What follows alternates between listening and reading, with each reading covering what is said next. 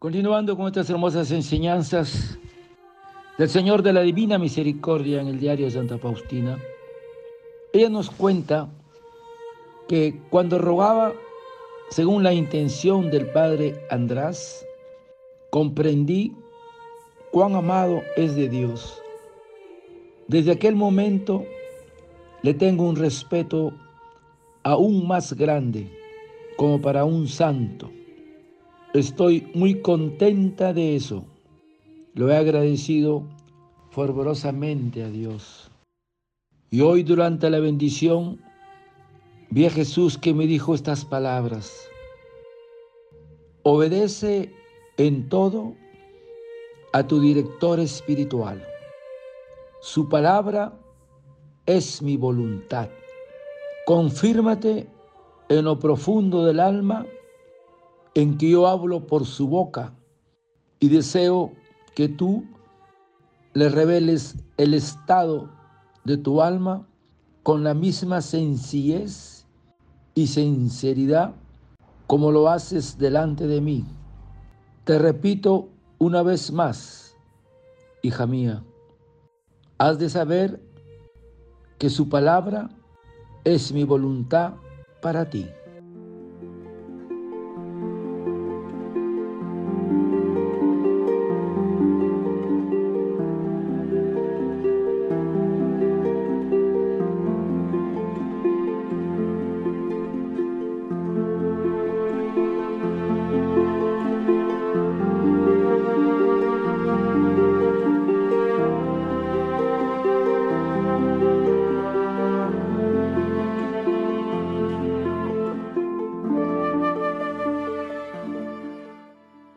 En el diario La misericordia en mi alma de Santa Faustina, el Señor le recuerda en diferentes pasajes de su diario la importancia de escuchar y obedecer al director espiritual. Porque le dice una vez más, obedece en todo a tu director espiritual. Su palabra es mi voluntad. Ser dóciles a las luces, emociones interiores que el Espíritu Santo inspira en nuestro corazón, de ningún modo excluye el que se consulte a los demás, ni el que se estudie, ni que escuche humildemente las directrices espirituales. Porque los santos fueron muy solícitos a la obediencia de sus superiores, porque es el camino más seguro hacia la santidad. Y el Señor nos dice, quien a vosotros oye, a mí me oye. Y el que a vosotros desecha, a mí me desecha.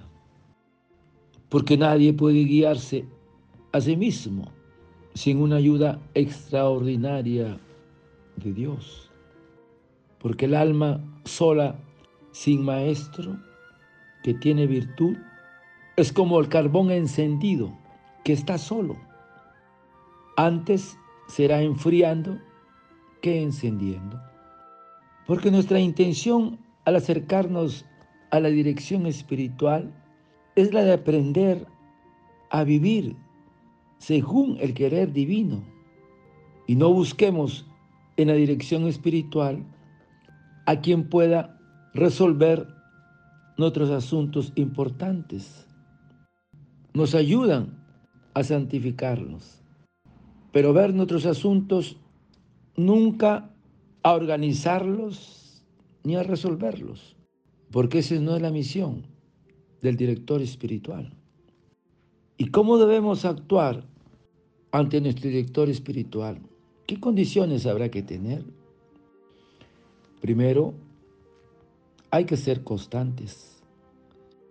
En la continuidad se va formando el alma y el Espíritu Santo construye el edificio de la santidad en cada alma. Segundo, tenemos que ser sinceros. Es indispensable hablar sin disimulos o expresiones a medias verdades. Hay que ser concreto en el detalle y con delicadeza.